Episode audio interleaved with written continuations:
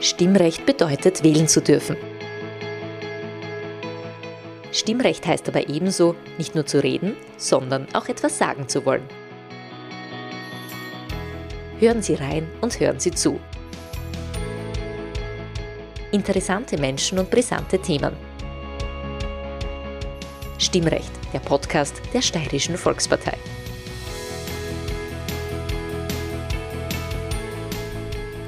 Herzlich willkommen bei der zweiten Auflage der neu gestalteten Stimmrechtreihe. Herzlich willkommen unser heutiger Gast, Sepp Zotter.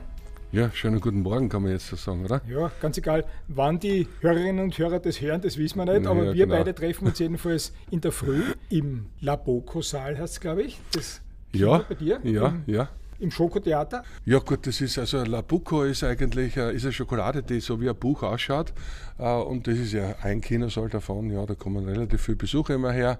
Letztes Jahr 240.000, was mich sehr gefreut hat, weil es halt wieder äh, sozusagen nach Corona sich wieder eingeregelt hat. Ja, es läuft gut. Wir haben vorher ganz kurz gesprochen. Ich möchte vielleicht den Hörerinnen und Hörern noch sagen, wir kennen einander schon sehr, sehr lange. Daher werden wir heute per Du miteinander sein, alles andere wäre ein bisschen lächerlich. Ja, genau. du hast gesagt, im Geschäftswesen ist es eigentlich üblich zu jammern. Jammern tust du nicht, oder? Ja, es ist der Groß des Unternehmers, nicht? Wenn er nicht zum anderen sagt, wie geht's, dann muss sagen, danke, geht eh schlecht, geht's dir jetzt besser. Also das ist natürlich, äh, gegen das kämpfe ich schon sehr lang. Äh, das zeigt auch meine ganze Unternehmensgeschichte. Ich habe immer, ich hab mir irgendwann einmal überlegt, ne, was tun wir reden über das Schlechte und das, was halt schwierig ist, dauernd. Das ist momentan auch gerade so eine Zeit, ein bisschen, äh, wo viel über schlechte Dinge geredet wird. Äh, oder reden wir eigentlich über das, was super ist, weil ich meine, es ist auch super und wir haben, wir leben in einer geilen Zeit, wir können selber bestimmen, wir haben politisch geniale Verhältnisse. Also ja, man braucht man wirklich nicht. Deswegen ist es auch wichtig, dass die Leute ein bisschen reisen, weil man, obwohl jetzt Reisen ein bisschen verböhnt ist, aber trotzdem ist es wichtig, dass man rauskommt, ein bisschen was sieht und dann vergleicht und sagt, na, doch nicht so schlecht. Österreich ist sensationell. Wir möchten heute nicht direkt, wir werden natürlich auch über deine Profession das Schokolademachen reden, aber nicht ausschließlich drüber, sondern ich möchte mit dir über was reden, wofür du ja fast sinnbildlich stehst, nämlich Nachhaltigkeit in jeder Art und Weise, Fair Trade. Das heißt aber natürlich nicht, dass du nicht sehr modern bist, sehr innovativ. Wenn man da herumschaut, kommen einem ja fast die Augen raus, wenn man sieht, was du da auf die Beine gestellt hast. Ich habe im Vorfeld dieses Gesprächs zu dir gesagt, ob du dein Handy wohl ausgeschaltet hast. Deine Antwort war ziemlich bemerkenswert und zwar, ja, das, nein, ich verwende kein Handy und im Tagesbetrieb, wenn man das so will. Aber das habe ich mir irgendwann einmal zurechtgelegt. Das hat mir irrsinnig in Stress gebracht, weil dauernd irgendwas ist, dauernd will wer was von dir. Äh, und das ist, glaube ich, auch das, das gesellschaftliche Problem, das wir haben, dass wir dauernd erreichbar sind, dauernd uns wichtig äh, machen, glauben, zu müssen äh, und, und, sich, und wir uns nicht mehr konzentrieren können. Dass wir uns konzentrieren auf das Wesentliche. Auf das Wesentliche. Gerade in so einem Unternehmen gibt es ja dauernd Entscheidungen. Das heißt ja Entscheidungen, für das bist du ja auch da. Ja? Äh, und die, diese schnellen Bauchentscheidungen, dass in zwei Minuten schon wieder ein Telefon äh, klingelt und irgendwer was von dir eine andere Entscheidung braucht, das bringt einen derartigen Stress und Oberflächlichkeit. Und ich glaube, das ist ein gesellschaftliches Problem. Ich verstehe schon, dass man jetzt sagt, naja gut, ich könnte ohne Hände nicht leben. Also ich brauche es im Urlaub, da ist es super, weil da bin ich, da kann ich schauen, ob der Betrieb noch steht äh, und dann lege ich es wieder weg und untertags bin ich eher erreichbar und auf Nacht brauche ich es auch nicht. Wenn man den Sepp Zotter kennt, aus den Medien kennt, dann weiß man, dass er ein sehr erfolgreicher Unternehmer ist glaube ich, knapp 30 Millionen Euro Umsatz im Jahr, stimmt das? Du hast dich gut eingelesen, ja. Ja, meine Hausaufgaben gemacht. Wir sind schon, also ich muss jetzt sagen, also wir sind jetzt Gott sei Dank im letzten Jahr weit drüber gekommen. Also ja, es schaut gut aus, es funktioniert gut. Wir haben geniale Mitarbeiter, es ist sensationell. Also das hätte man nie gedacht, dass man, wie wir voriges Jahr Jubiläum gehabt, 35 Jahre, da habe ich gesagt, 35 Jahre Zotter und noch immer kurz vor einem Durchbruch. Also offensichtlich funktioniert es jetzt schon ganz gut. Durchbruch ganz knapp davor, würde ich sagen. Warten wir was ab. Ja, man ist nie im, am, am, am, Durchbruch, weil was ist ein Durchbruch? Was ist es? Dass das Geld äh, beim Fenster einer schneidet, wie wir Steirer sagen, das spürt nie, egal wie es ist. Also du musst immer auf der Hut sein, aber das ist ja nichts Schlechtes. Das ist ja lässig, dass man das kann. Ne? Der Sepp Zotter ist überhaupt ein lässiger Typ. Ich meine, wir, wir, wir werden jetzt nicht darüber sprechen, was vor knapp 30 Jahren war. Du bist in Konkurs gegangen, damals mit dem Unternehmen mit Kaffeehäusern und Konditoreien. Das heißt, du warst schon ganz unten. Ja, ich kenne äh, kenn alle, alle Höhen und Tiefen und ich rede aber gern über das, äh, über das Thema Scheitern auch, weil du gesagt hast, vielleicht reden wir nicht drüber.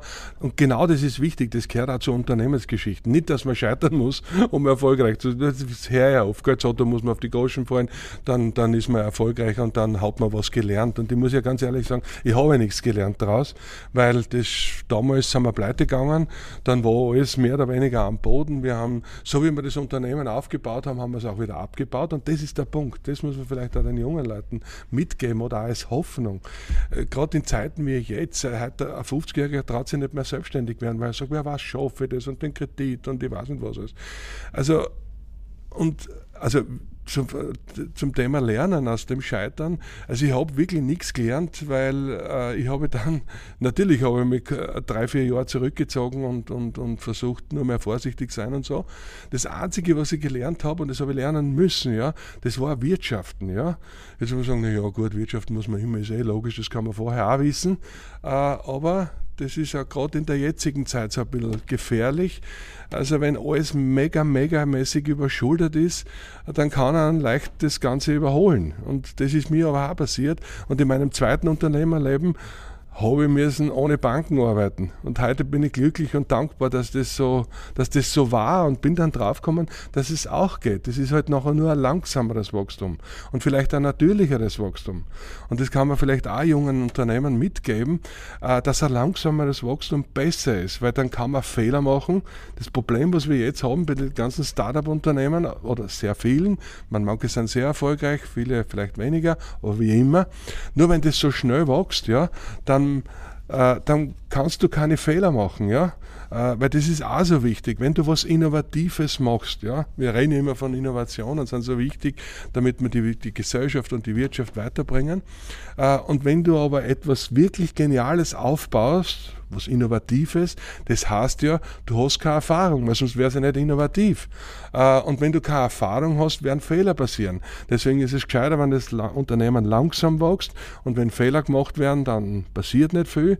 Und wenn man richtig gut ist, dann kann man in die Wachstumsphase übergehen. Das passiert aber eh. Im Normalen, das ist ja nichts Neues. Die Wachstumsphase ist bei dir permanent, würde ich sagen. Ja, also das ist auch etwas, wir haben uns nie Unternehmensumsatzziele gesetzt, schon gar nicht nach meiner Pleite, weil da habe ich mir eh nicht traut und bin dann auch draufgekommen. Und wenn ich mir heute die Linie anschaue, das war ja 1996, äh, und 2000 war ja dann äh, der Moment, wo wir dann da hergegangen sind. Übrigens nach Bergl sind wir nur gegangen, nicht weil es so schön ist da und weil, die, weil das äh, so schöne Landwirtschaft ist, sondern das war damals eine wirtschaftliche Überlegung. Es war der billigste Ort und das zeigt sich jetzt, weil es war die Landwirtschaft von meinen Eltern, und das zeigt sich jetzt, dass das ähm, eigentlich ein genialer Ort ist. Erstens, weil er billig war, weil ich habe bis heute keine Mieten zu äh, entrichten und das ist schon auch ein wirtschaftlicher Vorteil in einem Unternehmen. Ich habe ein bisschen nachgelesen. Es gibt Geschichten über dich im Forbes-Magazin. Das ist eines der erfolgreichsten Wirtschaftsmagazine weltweit, um, die, um deinen Stellenwert vielleicht ein bisschen zu definieren. Und dann auch in der Neuen Zürcher Zeitung. Da sind ein paar Sätze drin gestanden, die ich vielleicht kurz zitieren möchte. Bei solchen Vorhaben hat Zotter stets auf sein Bauchgefühl gehört. Von Marktanalysen hält er dagegen nichts. Den Markt sieht er als blöde an. Er frage nur nach, was er bereits kenne. Zitat, ein Unternehmer soll das machen, was er sich wünscht, dann gibt es einen Markt. Das heißt, du hast dich absolut nicht an dem orientiert, was es schon gegeben hat, sondern du hast gesagt, das probiere ich jetzt, ja, ich meine, ich muss ja sagen, es passieren im Leben immer zufällig, zufällig Dinge. Ja. Bei mir war es halt so, da zu dem Thema Marktanalyse äh, hat Harvard, die Harvard äh, Business äh, School hat bei uns angefragt, ob sie ein Case, also Case Study machen können, äh, wie wir den Markt finden. Und dann habe ich mir zuerst gedacht, nee, ich weiß es ja gar nicht, wie findet man einen Markt? Und dann habe ich denen gefragt und habe gesagt, ja, wie ist es bei üblich? Ja? Oder was, was, was lehrt sie auf der Uni? Dann haben die gesagt, naja, man muss den Markt einschätzen, man muss ihn beobachten und man muss Produkte in den Markt bringen, die der Markt braucht. Ja, sage ich, na gut, das ist irgendwie logisch. Äh, nur wie kommt es dazu? Äh, und jetzt, wenn man Marktanalysen macht und den Kunden fragt, ja, was Innovatives, ja, in meinem Fall zum Beispiel, wenn du sagst, willst du Insektenschokoladen, weil es gerade wieder so ein Thema ist, dann was wird der Markt sagen? Na, grauslich, will ich nicht und mag ich nicht und deswegen kommt es nicht auf den Markt. Ja? Deswegen habe ich gesagt, frag niemals den Markt, was er sich wünscht, sondern mach immer nur das, was du selber für richtig haltest, weil dann hast du automatisch am Markt. Ja? Du musst ja nicht mit deinem Produkt die ganze Welt überschwemmen, weil das ist ja ein Thema, äh, das man hinterfragen muss. Braucht man so große Unternehmen? Wäre nicht die Vielfalt, die Diversität das Bessere? Ja?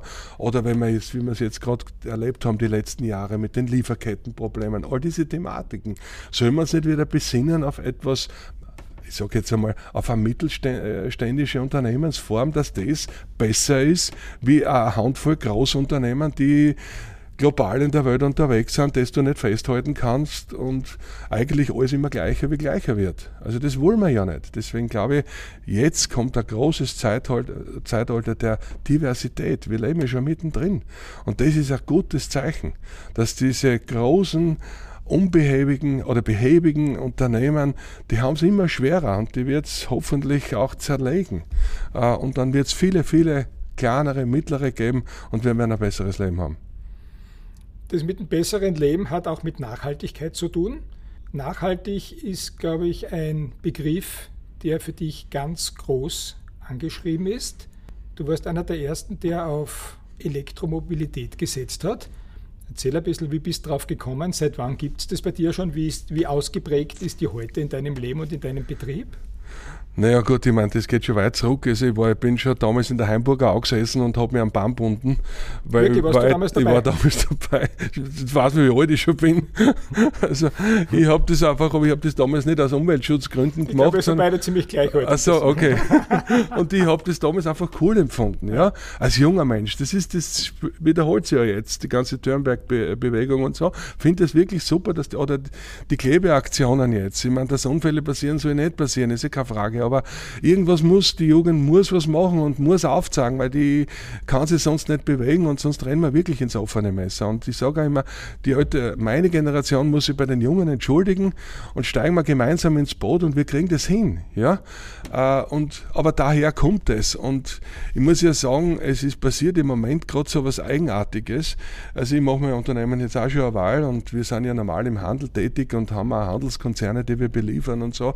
Und diese ganze Diskussion Diskussion, dass die böse sind und alle umbringen und, und, und, und Preis verhandeln und so weiter, das kennt man, äh, hat mich aber eigentlich so nie betroffen, weil ich nie das Große gesucht habe, sondern immer eher, weil wir gesagt haben, na, dann ziehen wir uns zurück, wenn es nicht passt. Ja? Aber jetzt ist gerade, weil jetzt gerade Inflation so hoch ist und weil jetzt überall geredet wird von Teuerungen und alles ist äh, so schwierig, äh, haben wir natürlich auch letztes Jahr eine Teuerung gehabt. Äh, und dann ist etwas Interessantes passiert, das in meiner Karriere noch nie passiert, dass mir ein großer Handelskonzern, der Einkäufer, kontaktiert hat und gesagt, gesagt, Zotter, ich muss mit dir reden. Äh, haben wir gedacht, na gut, das war eh klar, ich habe mich schon bewaffnet, habe mich ins Büro gesetzt und wenn das Telefonat dann kommt, sitzt halt da wie ein Trottel eigentlich, weil du sagst, na, warum muss ich mir das immer antun? Ja? Dann ruft er an, ist gar nicht böse so, und dann denke ich mir, das merkst du an der Emotion. Dann habe ich jetzt das Erste, was ich gesagt habe, habe ich dir vielleicht die falsche Preisliste geschickt. Da sagt er, was heißt die falsche Preisliste? Ja? Sag ich, aber ich habe drei. Eine ist überzogen, eine ist verhandelbar und eine ist real. Vielleicht haben sie die reale gekriegt. Dann hat sich das Gespräch schon einmal ein bisschen gelöst, aber das, was dann rausgekommen hat, gesagt, ja genau deswegen wollte ich mit Ihnen reden. Warum haben Sie in der Zeit eine Preiserhöhung von nur 6%, wo die die normalen Lebensmittelkonzerne jetzt 15 bis 20 Prozent erhöht haben. Dann ist mir das erst bewusst worden, das Thema Nachhaltigkeit. Ja? Was das eigentlich, das war die, das ist meine Vorgeschichte. Wir haben schon sehr früh auf Bio gesetzt. Ja? Die ganzen Bio-Lebensmittel sind jetzt nicht so teuer geworden, die brauchen weniger Spritzmittel, weniger Düngemittel. Also jetzt hat sich das erste Mal echt uh, kostenmäßig etwas verbessert gegenüber den konventionellen, wo man immer gesagt hat, naja, wenn du da alles hinmachst, wer wird das reparieren und zahlen? Da war die Biolandwirtschaft schon immer weiter denkend. Ja? Dann war das zweite, ist der faire Handel, über das wir heute auch vielleicht reden äh, wollen. Dass man sagt, naja, warum macht man den fairen Handel? Ich muss ganz ehrlich sagen, damit es rechnet. Ich bin ja kein Träumer. Ich bin nie in den fairen Handel gegangen, damit ich was spende oder so oder nett bin und dann ein besseres Gefühl habe. Ich habe mir nur überlegt, ich komme aus der Landwirtschaft, habe mir gedacht, wie hätte ich gern, dass man mit mir verhandelt? Und da ist mir das eigentlich in den Sinn gekommen, dass wir, wenn wir gesagt haben, wir wollen Qualität machen. Das wollen ja alle machen. Ja, wie geht denn Qualität? Wenn ich einen anderen ausbeute, dann wird die Qualität vom anderen nicht kriegen. Wir leben ja in einer Kreislauf Wirtschaft. Und das haben wir schon vor 20 Jahren begonnen mit, äh, mit, äh, mit dem Fernhandel. Und siehe da, jetzt, ja, die letzten Jahre rechnet sich das voll, ja. Wir haben vorher immer ein bisschen einen höheren Preis gehabt, ja, weil die Prämie, logischerweise, sonst wäre ja kein fairer Handel und einen höheren Preis. Aber ich habe es nie so definiert, ich habe immer gesagt, es ist die Qualität und das ist es wert, ja. Und jetzt rechnet sich das auch noch, weil die letzten zwei, drei Jahre meine Kakaobauern, ja, die Kooperativen, mit denen, wir sind mit denen sehr eng in Kontakt, ja. Und wie die Corona-Krise ausgebrochen ist, haben die natürlich das auch gehört in den Medien und haben mich dann kontaktiert und haben gesagt, so, da sollen wir die Preise senken, es wird schwierig, die, die Wirtschaft bricht zusammen und ich weiß nicht was. Habe ich gesagt, wie kommt es auf das? Es ist nicht so. Es bricht nicht zusammen, no merkt man es nicht dass, dass wir eine Gesundheitskrise haben, haben wir damals schon auch bemerkt. Dann haben wir gesagt, ja, sollen wir die Preise senken? Sag ich, wie kommt es drauf? Warum wollt ihr jetzt die Preise senken? Ja, weil die Wirtschaft zusammenbricht. Da habe ich gesagt, na, macht's, vielleicht versucht es noch eine bessere Qualität zu machen und wir halten die Preise. Ich bemühe mich, ihr bemüht euch gemeinsam, wir kriegen das hin.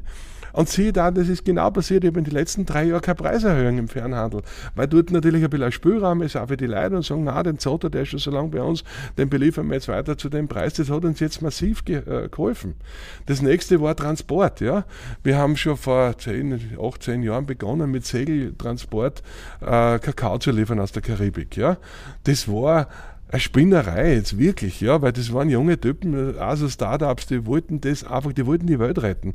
Und die sind zu mir gekommen und, und haben gesagt, so, da kann, willst du mit uns kooperieren? Ich habe gesagt, wollen tue ich schon, aber die Welt kann ich auch nicht retten, weil so viel Kakao äh, transportieren wir nicht, ja.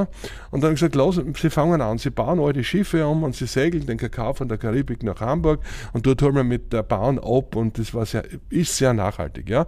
Und das Problem war die letzten Jahre, das war immer dreimal so teuer, logischerweise, weil es halt händisch und weil es länger dauert und, und so, und dem wir halt auch von was leben müssen und das nicht riesen Containerschiffe sind. Und plötzlich ist der Preis auf sechsfache hochgegangen, dann war der gesegelte Kakao nur mehr die Hälfte vom Preis. Und dann habe ich die Jungs äh, haben wir telefoniert, habe ich gesagt, wie geht's euch jetzt? Und der eine gesagt, Herr Zott hat gesagt, wir brauchen jetzt 7000 äh, Segelschiffe, jetzt daten alle mit uns fahren. Sag ich, siehst, das ist es. Und das ist Nachhaltigkeit. Man müsste ja eher sagen vorhaltig, wenn es ein Wort dafür gäbe, ja, dass man vorausdenkt, ja. Und das ist jetzt alles eintreten, dass biologisches Wirtschaften besser ist, Transport ökologisch besser ist, dass fairer Handel besser ist, weil du hast einfach ein Niveau, das anders ist und nicht immer nur vom Weltmarktpreis ähm, äh, bestimmt ist. Und dann kommt noch was dazu, wir haben immer die letzten 20 Jahre auch schon, wenn ein Geld über war, haben wir in Photovoltaik, in Block, also in Heizkraftwerk äh, und in Energie investiert. Wir zum Beispiel tun im in der Fabrik bei uns mittlerweile nichts mehr kühlen, sondern wir tun überall nur noch Wärme entziehen. Das sind alles Investitionen, oh, die haben sie die letzten zwei Jahre voll gerechnet aber voll, ja, weil wir einfach weniger Energie brauchen. Und 60 Prozent der Energie, die wir brauchen für das Unternehmen, produzieren wir selber, ja, im Haus. Also mir hat die Energie nichts mehr gekostet wie vor drei Jahren. Und auch nicht wie vor einem halben Jahr, wo der Peak war und plötzlich der Strom 50 Cent gekostet hat, ja. Also da habe ich schon ein bisschen schmunzeln müssen. Und das war schon einer der geileren Momente in meinem Unternehmerleben, weil ich mir da hingesetzt habe, ein Glas Wein genommen habe und gesagt, na schau, es ist passiert, es funktioniert funktioniert ja wirklich. Und es funktioniert auch. Dauert halt ein bisschen. Ja. Jetzt sind wir natürlich schon mittendrin in der Diskussion um den fairen Handel. Kommen wir gleich wieder darauf zurück. Ich möchte noch einmal zur Elektromobilität kommen. Wie intensiv spielst du die im Unternehmen? Seit wann? Du hast, glaube ich, sehr früh, da waren wir vor ein paar Minuten, sehr früh damit begonnen, mit einem Elektroauto zu fahren. Ja, mein erstes Elektroauto war vor 20 Jahren jetzt auch, 18, 20 Jahre muss das sein. Äh, und das habe ich damals auch aus Motivationsgründen für meine Mitarbeiter gemacht, weil Abgesehen davon, dass mich das damals schon interessiert hat, aber mein erstes Elektroauto war nicht sehr ökologisch, das war Bleibatterien, das war schwer, das war langsam. Wenn ich den Berg aufgefahren bin, haben mir die Leute angeguckt und haben mir einen Vogel gezeigt, warum ich da nicht schneller fahre, aber es ist nicht schneller gegangen. Aber ich war fasziniert davon, dass es funktioniert. Ja. Aber was mich mehr fasziniert hat, hat äh, wie kann ich meine Mitarbeiter motivieren, dass sie umsteigen aufs Radl oder eben auch in Zukunft vielleicht auf Elektromobilität. Man kennt das ja, in den Unternehmen ist es ja üblich, äh, es gibt den Einzelparkplatz, den Zweier, den Dreier und dann kommen die Mitarbeiter, die üblichen. Ja. Und am Einzel steht immer das größte Auto, das ist das Auto vom Chef und dann wird es immer kleiner kleiner. Ja? Äh, und ich habe mir gedacht, das drehen wir um und ich habe am Einzelparkplatz das kleinste hingestellt und das war elektrisch. Da sind die Mitarbeiter wirklich hingegangen, schauen, haben es fotografiert und, und waren ganz erstaunt, dass der Chef eigentlich ein kleines Auto fährt, das eigentlich unbequem war damals, das war halt so. Äh, und haben aber dadurch Was Motivation. War das, war das, das, war ein Citroën Saxo, hat der Kassen. Der okay. ist damals, das hat der französischen. Nicht von der Limousine, gell? Nein, das war keine Limousine. das war aber ein cooles Teil. Äh, und ja, und so hat sich im Unternehmen eine andere Mobilität entwickelt, weil bei mir kommen ganz viele Leute mit dem Radl. Bei die, was da in der näheren Umgebung, äh, Umgebung sind, die zwei, drei Kilometer zum Beispiel. Das ist nicht so selbstverständlich. Wenn da der 8er BMW steht und, und das äh, reiht sich ab, dann wollen die Mitarbeiter natürlich auch, der sagt, naja gut, ich brauche einen 8er BMW, geht sich nicht auch, eh schon wissen, das kennt man ja alles. Also es ist ja eigentlich so einfach. Ja. Äh, ich muss aber sagen, ich stehe der Elektromobilität mittlerweile sehr kritisch gegenüber. Ich bin offensichtlich da auch schon wieder vielleicht dem Gedanken voraus, weil damals wollten wir Elektroautos fahren, war die Faszination oder für mich, dass das kleine Autos sind. Ich habe mir gedacht, wenn das ein kleines Auto ist, das bringt ja auch von A nach B, es ist ökologisch. Nur das, was nachher passiert ist, diese Teslas und, und Audis, diese e-tron und die, wie sie alle heißen, das ist eine Katastrophe. Das muss ich echt wirklich kritisch sagen. Das geht nicht. Und ich habe mit einem sehr hochkarätigen äh, Mitarbeiter von VW einmal geredet über zum dem Thema ähm, Elektromobilität und der hat gesagt, Wissen Sie, hat er gesagt, Herr Zotter, wenn wir 5 Millionen Elektroautos bauen und das Toyota und alle anderen auch machen, dann kommen im Jahr 15 bis 20 Millionen Elektroautos auf den Markt. Und wenn wir unsere Denke nicht umdenken, dass wir da kleinere Autos brauchen, so viele Atomkraftwerke haben wir nicht, dass wir den Strom herbringen. So, das ist jetzt das Nächste. Problem oder das, was wir jetzt aufzeigen müssen, dass es so nicht geht. Ja? Deswegen ist meine große Hoffnung, das autonome Fahren, das ist jetzt das Nächste, ja?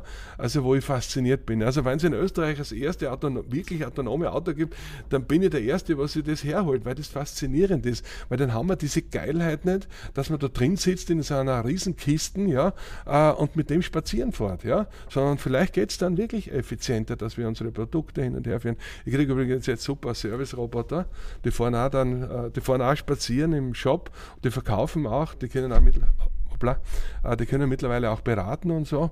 Die, die äh, Roboter beraten, ja, das heißt, du rätst den Gast, und, und, Ja, der und, sagt, ja. mit Gesichtserkennung, das wäre die Zukunft, nicht? dann sagt, rettet die dann, rettet die an, Servus Peter, ich habe für die Himbeerschokolade, willst du nicht kosten. das ist ja lustig und das geht mittlerweile, ja. Und das hat jetzt nichts mit Effizienzsteigerung zu tun, sondern es hat damit zu tun, dass wir ins nächste Level kommen müssen, dass wir uns mit dem beschäftigen. Ich meine, die Leute, was Zementsackel tragen, war vor 30 Jahren, 40 Jahren noch, ja. Dann sind es kleiner geworden, die Zementsackel, heute greift keiner mehr Zementsackel an, Gott sei Dank, ja. Das verändert sich ja, das muss ja unser Leben verändern. Nur das, was wir als Menschen immer falsch machen, glaube ich, das ist, dass man immer größer, größer, größer, größer, ja. Und das fördert nicht das ökologische Bewusstsein und die Nachhaltigkeit. Da müssen wir, glaube ich, wirklich umdenken und da braucht es anderes Mindset. Gut, das mit größer, größer, größer ist ja etwas, was du auch lebst. Das müssen wir ja festhalten, oder? Man kann ja nicht sagen, wenn man ich da im Berg bei Regensburg ist, ich habe es auch gewusst, dass man sagt, das ist ein bescheidenes kleines Häuschen, wo ja. fünf Parkplätze draußen sind. Ja. Das ist schon eine riesige Geschichte ja. und du baust weiter aus und hast weitere schau. Ausbaupläne. Aber es gibt zwischen größer und größer definitiv Unterschiede. Na schau, ich, ich schaue da in den, ich bin da sehr natur affin. Ja, ich schaue immer in den Wald und denke mir, wie schaut der Wald aus? Ja, zuerst dauert es lang, bis er wächst, weil, das, weil die alle in Konkurrenz sind. Und dann setzen sie ein paar durch. Ja, die werden dann größer und dann gibt es ein ökologisches System. Dann sind die kleineren drunter, haben zwar weniger Licht, werden nicht so groß, aber leben auch gut. Bananen, Orangen übrigens und Kakao lebt im Regenwald in den untersten Zonen und machen, wenn ich jetzt an Kakao denke, bringen das größte Fett, also die größte Energie. Deswegen ist Schokolade so energiereich. Ja? Also es funktioniert, es muss auch nicht alles so groß sein. Ja? Äh, aber was man schon sieht, und das ist ja das, Prinzip, was ich versuche in meinem Unternehmen äh, umzusetzen, ich habe es vorher schon versucht auch zu sagen, äh, das ist natürliches Wachstum. Also wenn es Nachfrage gibt, ja, deswegen ist auch die ganze Werbung und das alles, was wir da jetzt produzieren oder die ganzen sozialen Medien oder jetzt das neueste, die neuesten Systeme über KI, ja, was eigentlich nur immer darum geht, wie kann ich den Menschen ausrechnen, wie kann ich ihm etwas zuschanzen, das er vielleicht nicht braucht, ja. Und das ist unsere große Schwierigkeit, in der wir jetzt erleben. Aber natürliches Wachstum, wenn zu mir einer sagt, so, die braucht 1000 Schokoladen von deiner Nougat-Variation, ja, natürlich versuchen wir sie ihm zu geben. Ja? Aber das, was wir nicht machen, wir treiben es nicht an. Und ich, ich habe keine Fantasien, dass ich sage, ich meine, das ist meine schlimmste Frage, wenn ich das öfter mal gestellt kriege, ist, wo siehst du dich in zehn Jahren? Dann sage ich ja, vielleicht, ich weiß nicht, sitze ich am Teich und trinke ein Glas Wein, ja. Äh, aber ich sehe mir nicht, dass das Unternehmen dann dreimal so groß ist. Das ist es nicht. So wie es jetzt ist, ist es perfekt, ja. Und wenn wir investieren können, wenn ein Geld über ist, dann werden wir es tun. Ich investiere lieber in mein Unternehmen. Das ist ja übrigens auch etwas, was ein bisschen schief läuft in der ganzen Wirtschaftsthematik. Also sehr viele Unternehmen fangen dann an, aus Sicherheitsgründen in andere Unternehmen zu investieren, was sie sich nicht auskennen. Ja, sagst wie es ist. Ja? Warum, warum macht man das? Warum ich investiere in mein Unternehmen, da kenne ich mich mittlerweile recht gut aus, das funktioniert auch, das ist auch sicher angelegtes Geld, weil ich kann es ja bestimmen, äh, halbwegs mitbestimmen, wie es funktioniert. Äh, ich verstehe das nicht, warum alle da wie die, wie die Irren den Investmentfonds und den gibt es ja einige davon, äh, nachrennen und dass dann irgendwelche Hochhäuser baut werden, äh, Bürohäuser, das hätte man vor zehn Jahren schon wissen können, dass wir die in der Form nicht mehr brauchen werden, weil sich die Bürotätigkeit verändert, in die Natur hinaus. Die Leute sitzen heute mit dem Laptop im Garten und arbeiten von dort aus. Ich brauche kein Glaskastel. Das ist nicht so Glas zum Leben, im Garten ist schöner. Ist ja wohl logisch, dass sich das so entwickelt. Weil du gesagt hast, das Wachstum ist dir nicht wichtig. Ist aber doch so, dass du sehr wohl Ausbaupläne hast und da nicht mit Summen agieren wirst, die 200.000 oder 300.000 Euro sind, sondern wenn du ausbaust, dann wirst du richtig ausbauen. Was soll da noch geschehen? Naja, der Ausbau ist der. Also ich habe einmal grundsätzlich ein Problem da, dass wir da in, a, in einem Gebiet sind, was sehr hügelig ist. Ja? Das heißt, ich, ich, muss sehr viel Beton leider in den Untergrund versenken, äh, damit wir da äh, statisch äh, was machen können. Was aber auch den Vorteil hat, dass wir quasi viel unter die Erde einbauen können. Das haben wir ja da auch schon so gemacht. Man sieht ja da, wir arbeiten da jetzt auf fast 9000 Quadratmeter und man sieht es eigentlich gar nicht, weil das unter der Erde ist. Das ist ein Vorteil jetzt auch von der Architektur oder, oder von, der, von, der, äh, von der Landschaft. Übrigens, das ist auch ein Thema. Ich bin heute sehr stolz, dass das Unternehmen da ist und wir sind ja rund 250, 270 Mitarbeiter jetzt, dass Unternehmen dort sein, wo die Menschen leben.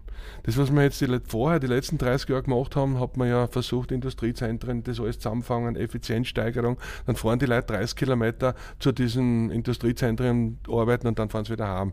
Und haben eigentlich eineinhalb bis zwei Stunden Lebenszeit verloren, wenn man das hochrechnet und so. Das ist jetzt nur so ein Thema, das, was ich glaube, so wie Büros heute halt am Strand äh, stattfinden werden, unter dem Sonnenschirm. Ich finde das total cool, dass das geht. Ja? Hätte man sich ja früher nicht gedacht, dass das möglich sei. Und das, was wir da bauen, ist äh, ich brauche ein Logistikzentrum äh, und dadurch, dass wir, dass wir da so in die Erden einbauen, ist das natürlich, das da denkt man auch ein bisschen an die Zukunft. Also wir, wir wollen jetzt 8000 Quadratmeter dazu bauen, Logistik und Produktion natürlich. Ja. Also wir sind momentan extrem am Limit. Äh, wir haben ja noch einen Betrieb in Ausbach, dort äh, ein großes Lager, und wo wir auch verpacken tun und so. Äh, das ist momentan sehr zerfledert und was bei uns ja auch ist, der Online-Bereich, ja, also der Business, also das, das Business zum Kunden direkt, das wird immer stärker. Und das ist auch etwas, das, was wir auch bedienen wollen weil wir da natürlich andere Ausgangsposition haben. Wir sind ein Unternehmen in der Zwischenzeit, das nicht wie ein Industrieunternehmen für den Handel produziert, sondern wir produzieren für die Konsumenten, ja, direkt. Natürlich auch im Handel. Äh, und das verändert sich jetzt auch sehr stark und diese ganzen Logistikabläufe, die brauchen halt auch Platz, ja. Aber gut, das, wir sind da guter Dinge, die Pläne sind in der Lade. Äh, die Finanzierung ist fast gesichert und das ist mir also wichtig. Ich möchte erst investieren, wenn wir das Geld parat haben, ja, und nicht zur Bank rennen und sagen, wir müssen 80 Prozent fremdfinanzieren. Ich meine, das würde ich nie wieder machen, dann brauche ich es nicht, ja. Ich glaube, es ist kein Geheimnis, wie viel du finanzieren willst. Naja, wir liegen momentan, es ist jetzt, die Schätzungen, die kommen ja, verändern sich ja fast täglich, aber zwischen 20 und 25, vielleicht unter Umständen sogar 28 Millionen Euro sollen investiert werden, ja. Das ist bei, schon ordentlich, ja. Bei einem Jahresumsatz von wie viel?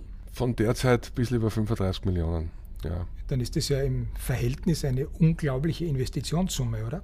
Es ist komisch, weil es ist ja blöd, weißt du, für mich jetzt, ich bin ja sehr, ich bin jetzt sehr bescheiden, ich tue gern gut essen und trinken, aber ich weiß auch, dass ich nur mit zwei Level essen kann, also nur damit man mich vielleicht auch richtig einschätzt und ob das jetzt 10 Millionen oder 20 Millionen oder 30 Millionen, das ist das, man muss die Dinge auseinanderhalten. Das eine ist Unternehmen, das hat halt diese Dimension und das sind da auch 270, äh, fast 270 Mitarbeiter.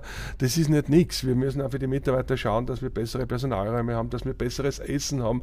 Wir bieten ja, wir kochen ja für unsere Mitarbeiter von in der Früh bis auf die Nacht, äh, haben dadurch auch sehr, sehr gute ähm, Mitarbeiterzufriedenheit, haben auch kein Problem mit dem ganzen Facharbeitermangel, alles, was da jetzt rundherum herrscht. Wo die Leute sagen, ja, wie machst du das? Sag ich immer, ihr gebt den Leuten zu essen. Dann sagen wir, okay, wenn Essen wird es ja wohl nicht liegen. Sag ich, nein, es liegt schon am Essen. Das ist schon ein Unterschied. Oder an unserem Kindergarten, den wir im Betrieb haben, wo die Frauen, wenn man immer sagt, ja, die Frauen müssen wir äh, in den Arbeitsprozess bringen, damit wir mehr Mitarbeiter haben. Ja, da müssen aber die Unternehmen einmal denken und sagen, okay, dann müssen wir Kindergärten bauen, damit die Frauen, das sind meistens, sind Gott sei Dank auch Männer, äh, die Kinder mitbringen können, dass die Kinder versorgt sind im Unternehmen, während die Frau oder der Mann arbeitet. Das sind ja alles Dinge und dort müssen wir investieren und da haben wir schon investiert. Ja? Und das Projekt, was wir da machen, das ist auch ein Teil, dass wir versuchen, für die Mitarbeiter noch eine bessere Lebensqualität zu, zu bieten, weil das muss ja das Ziel sein. Das Einzige, was mittreibt, das ist ja nicht, dass das Unternehmen jetzt irgendwelche Millionensummen wert sein soll, weil was ist es denn wert? Weil wenn mein Schokolade nicht mehr funktioniert, ist es nichts wert, das ist der Punkt. Ja? Kann nicht einmal ohne Bus einstellen als Garage da, kann ich schon machen, aber es hat keinen Wert. Also es, ja, deswegen ist das auch alles relativ. Abgesehen davon, dass es nicht sicher ist, ob es so ist, ich kann das auch halbieren, wenn ich sehe, dass sich die wirtschaftliche Lage vielleicht anders entwickelt, wie wir im Moment glauben, dann machen wir nur die Hälfte, auch kein Problem. Ich nenne das mit meinem Architekt, wir reden immer über die Deckelvariante. Es ist ein viergeschossiges Gebäude. Ich kann einen ersten machen, ich kann einen zweiten machen, ich kann einen dritten machen. Mein Architekt sagt dann immer, ja, das unten ist das teuerste, ist logisch, weil der Untergrund das was kostet und das oberste ist auch das teuerste. Die mittleren kosten nicht so viel. Ja, und deswegen vielleicht machen wir in der Mitte einen Fußballplatz rein. auf das Fußballplatz und Humor und so weiter, auf das kommen wir sicher noch zu sprechen. Ich möchte aber noch einmal zurückkommen auf Fairtrade und auf Kakao und auf deinen Zugang zu den Kakaobauern. Ich habe ein Zitat von dir gelesen. Der Nachgeschmack von Schokolade kann sehr bitter sein, wenn man bedenkt, dass Kakaobauern unter härtesten Bedingungen arbeiten, während andere von den Früchten ihrer Arbeit profitieren. Dann habe ich noch irgendwo gesehen, dass es, wie aktuell die Zahl ist, weiß ich nicht, eine Summe gibt, nämlich 2940 US-Dollar pro Tonne Kakao. Und du zahlst für Premium-Bioqualität zwischen 4000 und 7000 US-Dollar. Also ein, das ist ein Vielfaches des Weltmarktpreises. Ja, das Doppelte, ein bisschen mehr halt. Nicht? Mhm. Ja. Ist es etwas, wo du sagst, du fühlst dich besser dabei? Oder ist das wirkliches Fairtrade? Und die dritte Frage, wie sehr muss der Endkunde bereit sein, für Fairtrade wesentlich mehr zu bezahlen als für ein anderes Produkt? Ja, grundsätzlich, das ist ja ein sehr heikles Thema, ja, weil wie ordnet das ein und dass der Konsument freiwillig mehr zahlt, davon gehe ich mal aus, dass es nicht so ist. Das ist einfach so. Im Wirtschaftsleben, wir tun alles so kompliziert herum und was alles sein könnte und was so jeder denkt und so. Es ist eigentlich ganz einfach. Es, Geschäfte werden immer zwischen zwei gemacht, ja wenn ich mit meinen Kakaobauern rede und von denen Qualität einfordere und sage, sie sollen es besser sortieren, die fallen weg, sie sollen zur richtigen Zeit ernten, das muss man sich mal vorstellen, weil ich bin ja, komme aus der Landwirtschaft und mein Vater war äh, Äpfelbauer. Äh, ich meine, wenn es die Äpfel aus der Gräne runterreißt, ja, dann werden sie nicht so gut sein, wie wenn sie schon fast reif sind. Aber sie müssen auch noch transportfähig sein. Das, das, so ist das, ja. Äh, und das ist ein Aufwand und der muss, der muss eingeschätzt werden und der muss honoriert werden. Und den Kunden kann ich nicht fragen, was er zahlen will, sondern ich muss muss es bestimmen, ich muss mit dem Kunden verhandeln und muss es ihm auch erklären. Also ich, ich sage das immer wieder, ich zahle nicht freiwillig keinen Cent zu viel äh, dem Kakaobauern, sondern wir haben es irgendwo, natürlich ist immer die Frage, Cent ist jetzt blöd, zwei Cent könnten schon runtergehen, wird ja niemand merken, äh, aber es gibt da irgend, es geht eigentlich um Qualität und wenn du die Qualität kriegst, ja, weil meine Bauern dann für den Preis, der, dass sie gern arbeiten dafür, weil das ist ja der Punkt, ja, weil wenn ich heute im Kohlenbergwerk arbeiten muss und ich bin Strafgefangener, dann wird die Leistung nicht so hoch sein. Da wirst du nur das leisten, was halt notwendig ist, dass du nicht noch mehr Schläge kriegst, ja. Äh, aber wenn ich es gern tue, dann, stimmt, dann steigt die Qualität, die Leistung und wenn ich eine gute Qualität habe, ja, das ist ja immer, wir sehen uns hier in der Kreislaufwirtschaft. Ich bin ja nur ein Teil von diesem Kreislauf. Schokolade, diese Kakao wird irgendwo anbaut, dann die Transporteure müssen natürlich leben, wenn er gesegelt wird, ist, der Kakao ist noch besser und dann kommen wir irgendwann ins Spiel und dann kommt der Handel und dann kommt der Konsument und dann schließt sich der Kreis wieder. Ja? Äh, und wenn das gut ist und außergewöhnlich ist, dann ist der Konsument ja auch bereit, dafür mehr auszugeben weil dort müssen wir ja auch hin. Das ist immer so ein Problem. Wir sehen immer alles, diese Wirtschaftsstandards und, und Zahlen und so. Äh, und deswegen schmecken aber die Produkte auch so, wie sie schmecken. Ja? Dass sie ohne das Brot, wenn man denkt halt im Supermarkt, wie schmeckt denn das? Ja? Das ist ja nur mehr äh, zwei Stunden haltbar und ist trocken und staubt aber die Ohren aus, hat kein Gewicht, ist aufblasen. Ja, wer braucht denn das? Aber na gut, es gibt's halt. Du kostet halt dann die Semmel, ich weiß nicht, ein paar Cent. Und da gibt es welche, die machen eine Semmel, äh, eine Semmel die kostet einen Euro Euro, aber da kannst drei Tage essen dran. Und das ist halt immer die Frage, wie, wie ist der Konsument? Der Konsument hat es aber sehr schwer. Ja? Ich will den Konsument, ich möchte es nicht äh, stehen lassen, dass wenn man sagt, ja, der Konsument hat, äh, hat die, das Wahlrecht sozusagen im Regal, was er nimmt und damit bestimmt er, wie die Umwelt und, und ob es nachhaltig ist und so weiter. Das glaube ich nicht. Der Konsument kann das nicht. Ja?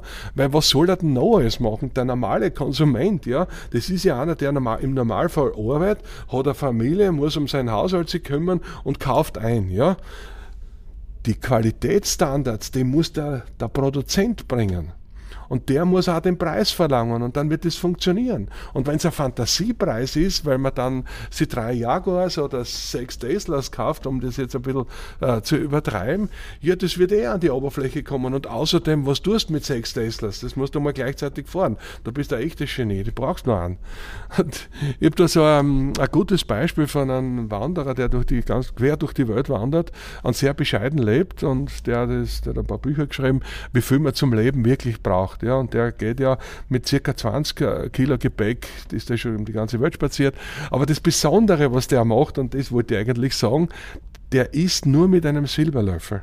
Ja, wenn er dann draußen irgendwo in der freien Weide sitzt und sich irgendwas kocht, dann ein paar Nudeln oder so, der isst er mit einem Silberlöffel. Dann sagst du, na bitte, das ist ein arroganter Hund, der isst mit Silberlöffel. Und der sagt, nein, ich habe nur einen. Ich habe nur einen Silberlöffel und ich, wenn ich mich hinsetze unter mein 1000, in mein 1000-Sterne-Hotel, weil um das geht's ja, weil wir reden von fünf Sternen, na, was ist denn das, ja? 1000 Sterne in der freien Natur ist definitiv schöner, ja. Und dann noch mit Silberlöffel essen und dann, wenn du dir überlegst, was kostet das? Der Silberlöffel kostet zuerst einmal mehr, aber du passt dann drauf auf, schmeißt nicht um, verbirgst ihn nicht, gehst, also ich sag dir nicht, immer wenn er weggeht, das Erste, was er schaut, dass er es nicht verliert, ist sein Silberlöffel. Also das sind die Prioritäten. Ne? Und das ist bei Wein und das ist überall so. Ich meine, du, wenn du halt so reich bist, dass du sagst, ich kaufe mir nur die besten Champagner, ja. Ja bitte, das machst du mal drei Jahre, dann kannst du zum Arzt gehen, ist die Leber hin. Also so viel zu dem Thema, was kann man mitnehmen, was braucht es. Aber was schon ist, da habe ich ein bisschen Sorge in meiner Entwicklung im Unternehmen, äh, wenn es ein Wachstum gibt und wie weit hat man auch den Überblick, dass die Qualität bleibt. Das sage ich meinen Kindern auch. Ich sage immer, ihr braucht keine Strategien, wir brauchen das alles nicht. Wir müssen uns fokussieren auf die Qualität, auf den Inhalt, auf die Konsistenz, auf den Geschmack, der was dass das die Leute extrem taugt, dann braucht der nicht nachdenken, ob er betrogen wird und ob die Aktion da drüben vielleicht besser war oder so, sondern nein, ich kaufe das, ich brauche auch nur eine Tafel Schokolade, das sage ich auch immer. Kauf nicht zwei für die Wochen, eine, aber vielleicht die dann gut und dann hast du ja wirklich mehr davon. Und um das geht es immer. Und deswegen haben solche Investitionen, die wir da planen, das ist jetzt ein Unternehmen, da arbeiten ein Haufen Leute, die sollen alle ein gutes Leben haben. Wir wollen auch die, die, die die Erlebniswelt da ein bisschen ausbauen. Es wird neue Verkostungsstationen geben, mit Rahmen von Dancing Chocolate, wo die Schokolade in der Luft schwebt und wo die zu dir kommt mit Magnetmechanismen und so. Also das, sind, das fasziniert so, dass wir dann, wir haben, machen da schon so viel und wir haben schon 300 Verkostungsstationen und wollen noch 100 dazu machen. Was sagst du, das kann ja kein Kunde mehr konsumieren. Muss er ja auch nicht. Der soll herkommen und soll sich das aussuchen, was ihm taugt und dann soll er hoffentlich zufrieden heimgehen gehen. Es gibt wahrscheinlich wenige, die von diesem Schokoladentheater nicht zufrieden heimgehen. Nur zufriedene die haben, die mit dem Sepp Zotter haben reden können, seine Einstellung äh, mitbekommen haben und auch seinen Humor.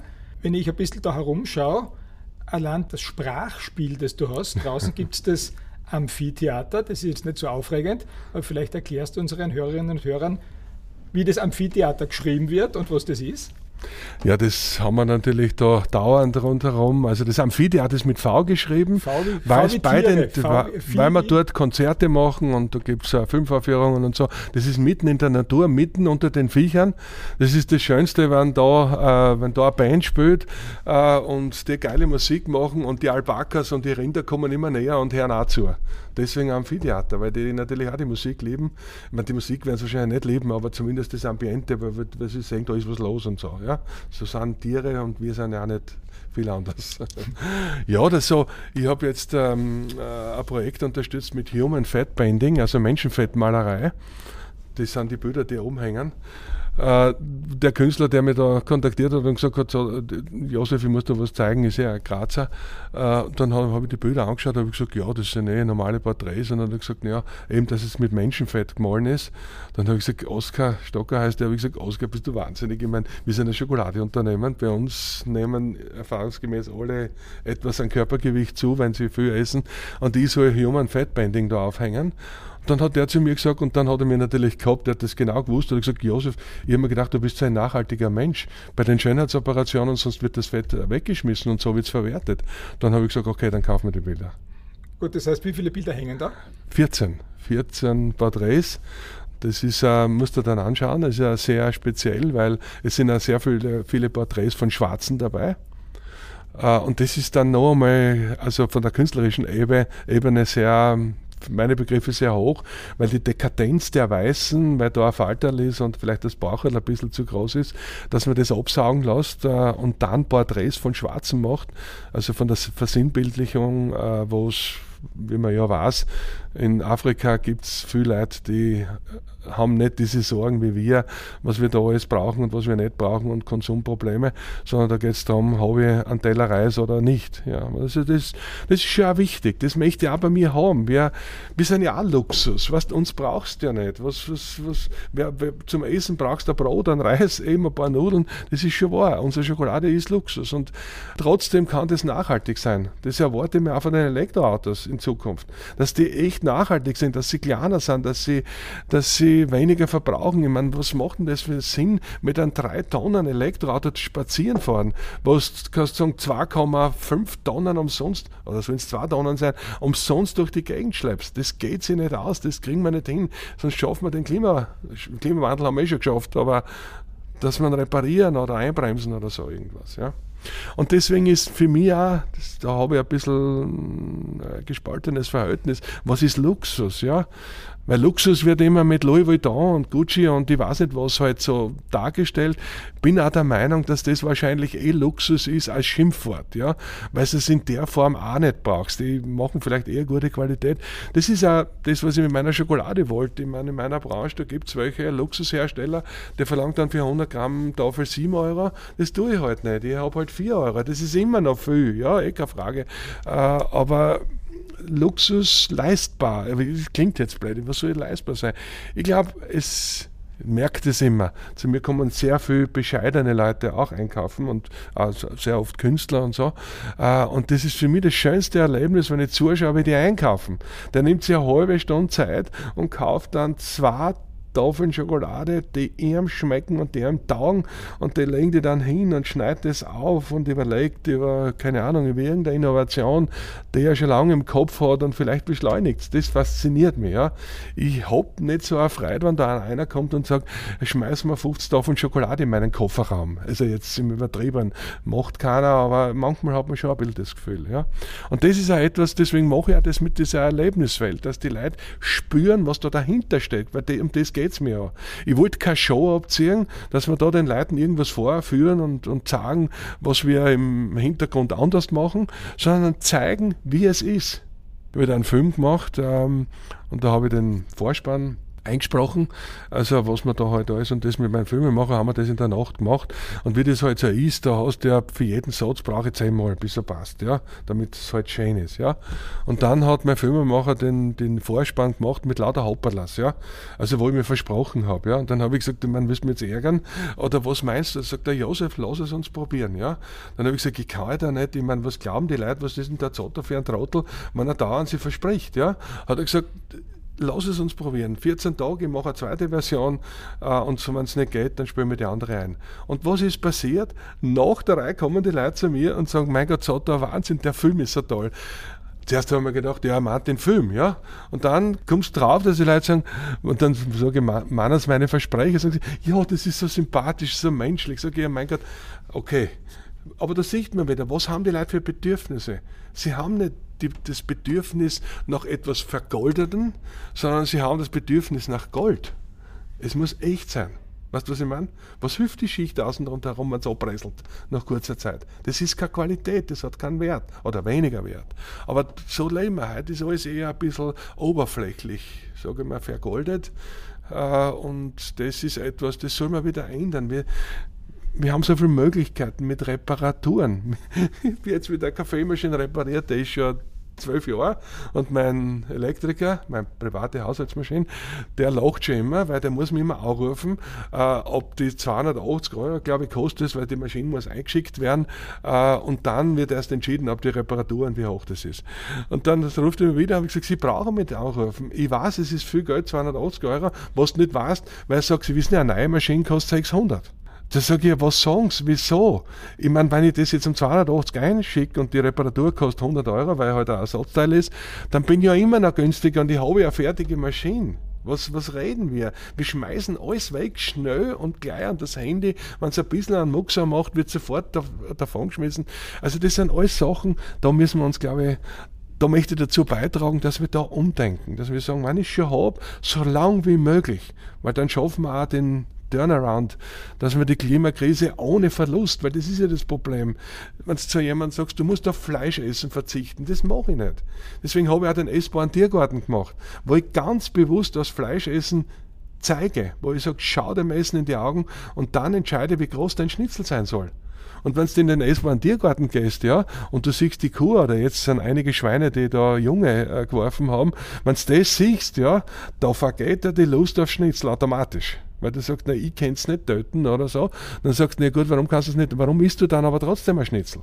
Dann sagt er, ja, aber das sieht man nicht so und das, das ist im Backerl und so. Aber da, die Kleinen, mei, sind schon lieb, ja. Und da entsteht Bewusstsein, dass man nicht mit dem Finger zeigt und sagt, du sollst kein Fleisch essen, weil sonst wird die Welt untergehen, sondern du sagst, ja, ja, schau die Viecher an, du sie streicheln, ich sag das nur, aber in drei Wochen steht es auf der Speisekarte. Und das funktioniert. Deswegen haben in meinem Gastrobetrieb mittlerweile der Fleischkonsum, wir liegen glaube ich jetzt schon bei 60% Gemüse sozusagen und nur noch 40% Fleisch, obwohl das ein essbarer Tiergarten ist mit Rinderproduktion, mit Schweineproduktion, äh, natürlich halt sehr nachhaltig, also alles im Freien, artgerechte Tierhaltung, aber wirklich. Und siehe da, das rechnet sie es ist, glaube ich, der Ausweg, es ist nicht, vielleicht nicht der Ausweg gar kein Fleisch, weil das werden die Leute nicht tun. Aber weniger wollen alle. Und das funktioniert und das geht über Emotion. Emotion ist vielleicht nur ein Stichwort. Wenn man dich reinkommen sieht bei der Tür, schaut man da zuerst ins Gesicht, logischerweise, so wie man das macht. Wenn man weiter oben schaut, ganz oben, sieht man, du hast zwei verschiedene Schuhe an. Ja. Was bedeutet das? Schau, Peter, das ist, das ist mein Leben. Ja. Ich habe das irgendwann beobachtet, äh, dass alle gleiche Schuhe anhaben. Dann haben wir gedacht, Warum haben alle gleiche Schuhe? Wer bestimmt das? Ja? Und dann ist mir das wieder bewusst worden, dass das irgendwo bestimmt wird, ohne dass die Leute merken, weil ob du jetzt zwei verschiedene Schuhe hast oder zwei gleiche, ist eh wurscht. Ja? Aber es haben alle gleiche. Und dann ich, bin ich mal hergegangen und habe gedacht, jetzt probiere das einmal und, und ziehe zwei verschiedene an. Ja? Ich bin damals in die Firma, ich vergiss das nie, ich bin in die Firma gekommen, gehe oben beim Büro, eine meine Mitarbeiter schauen mir an die ersten haben sich umgedreht und haben sich gedacht, ich bin jetzt betrunken oder sonst irgendwas. Und dann nach einer Zeit haben sie ein paar Fragen draht, Chef, ich meine, ist da halt was passiert oder so. Dann habe ich mir gedacht, dann habe ich die Leute in die Augen geschaut und gedacht, ja, wo ist das Problem? Bin ich jetzt deswegen ein schlechterer Mensch? Bin ich ein besserer? Bin ich ein kreativerer? Oder sonst was? Was ja nicht der Fall ist. Ich habe nur zwei verschiedene Schuhe an. Aber das siehst du, wie die Prioritäten sind und wie, unsere, wie unser Fokus ist. Wie wir den anderen sofort einschätzen. Was aber schwierig ist, man sollte mit anderen einmal reden und dann kommt er langsam, man muss nicht mit jedem, ist man nicht auf derselben Ebene. Das ist schon, das ist auch gut so, dass man sich auch vielleicht einmal äh, oder mit jemand aus dem Weg geht, weil halt nicht das passt, ja. Äh, aber ob ich zwei verschiedene Schuhe habe, deswegen bin ich jetzt kein besserer oder schlechterer Mensch, war mein Zugang, ja. Und heute ist es so, wenn ich in die Firma komme, ja, dann sagen manche, schau, das ist der Zotter, der hat die zwei verschiedenen Schuhe. Jetzt könnte man sagen, das ist ein Markenzeichen als Markenprofi. Ja, äh, ja auch, aber es ist wurscht, ob zwei verschiedene Schuhe. Das Menschliche ist wichtig. Und das will ich auch aufzeigen, dass ich sage, okay, ob du da einen schwarzen Ärmel hast oder einen grünen oder ob du da Klotzen hast oder, oder halt nicht, ob du blond bist oder braun, das darf keinen Unterschied machen. Das ist ja unglaublich, wie, was wir uns eigentlich erschweren, das Leben mit diesen dauernden Einordnen von irgendwas. Und deswegen müssen wir Gefängnisse bauen, müssen wir wegsperren und ich weiß nicht was alles. Also da haben wir noch einiges zu tun, dass, äh, dass diese, diese Einstellung, äh, dass man anderen nicht gleich vorverurteilt. Ja? Und auch was Interessantes, ich gehe oft so, wenn ich durch den Tiergarten gehe oder durchs Theater und so junge Leute da sind, haben wir sehr viele Jugendliche bei uns äh, und die sagen dann, ja, sie beim Vorbeigehen, schau, der Zotter und dann sagen andere, was, der lebt noch? Weißt, das ist ja etwas, wo ich mir dann das da, für so oft gehört, ja, wo ich mir denke, und dann habe ich das analysiert und gedacht, wie cool ist denn das, ja? Das Unternehmen steht heute da, es schaut irgendwie cool aus, die Leute haben ein Erlebnis und ein Spaß und so, und dann denkt man sich, das kann nicht eine Generation sein, das müssen, der muss ja schon längst tot sein. Wie das auch witzig ist, also von der Einstellung, ist auch so ein, so ein, aber das sagen Kinder, ja, da denke ich mir auf der, wie kommen die auf das, weil die haben ja noch nicht die Erfahrung, aber es ist so. Was ist das da? Sepp hat das gerade auf etwas gezeigt, was da im Eck steht. Was ist das? Ne, ich befürchtet, wir sind schon, wir sind schon am Ende Nein, oder so. Äh, und ich wollte nur auf das noch hinweisen, das ist mein Vertretmädchen. Man sieht das, das schaut ja auf alle, das haben wir in, jeder, in jedem Kino, äh, Kino drin, das weint und wischt sich die Augen aus, man, man sieht das. Das ist das, wenn nicht fair gehandelt wird, dann kennt das so, so ein Kunstwerk, äh, aber symbolisch. Nicht? Also was das für Auswirkungen hat auf, aufs Bildungssystem, auf die Kinder. Weil man sagt immer, wir, wir gehen, das ist ja auch das Problem, ja. Jetzt im Fernhandel passiert ganz was Tolles. Auch jetzt, da ernten wir erst 30 Jahre später die Früchte. Ich meine, die ganze Entwicklungszusammenarbeit äh, hat ja vor 30 Jahren begonnen. Dann hat es die Entwicklungshelfer gegeben. Das waren Enthusiasten, die sind vor Ort gegangen, haben eine Schule gegründet und haben die Kinder unterrichtet. Ja. Äh, dann ist das ganze Fairtrade-System äh, entstanden und jetzt, jetzt 20, nochmal 20 Jahre später, erleben wir das immer wieder, dass da jetzt die Früchte kommen. Aus diesen, aus den aus den Enthusiasten, die am Anfang eine Ausbildung gekriegt haben, die teilweise auch nach Amerika oder nach Europa gegangen sind. Und diese Jugendlichen, wo man mal sagt, da müssen wir aufpassen, die werden uns überschwemmen, die Immigranten und die werden uns alles wegnehmen und wegessen, die gehen jetzt wieder zurück, ja. Und mir läuft es ganz kalt, aber weil das so super funktioniert. Die haben jetzt gelernt, wie wir denken welche Qualität wir brauchen. Die gehen zurück in Projekte, da habe ich in Tansania sowas. Die machen geilen Kakao, weil sie es wissen, wie es geht. Ja? Die motivieren die Leute vor Ort und sie machen das daheim. Das in Tansania zum Beispiel, die haben begonnen mit einem Vogelschutzprojekt. Die machen Kakao, den verkaufen sie uns, davon leben sie. Vogelschutzprojekt machen sie auch, damit sie das, die Umwelt und den, den Regenwald schützen dort.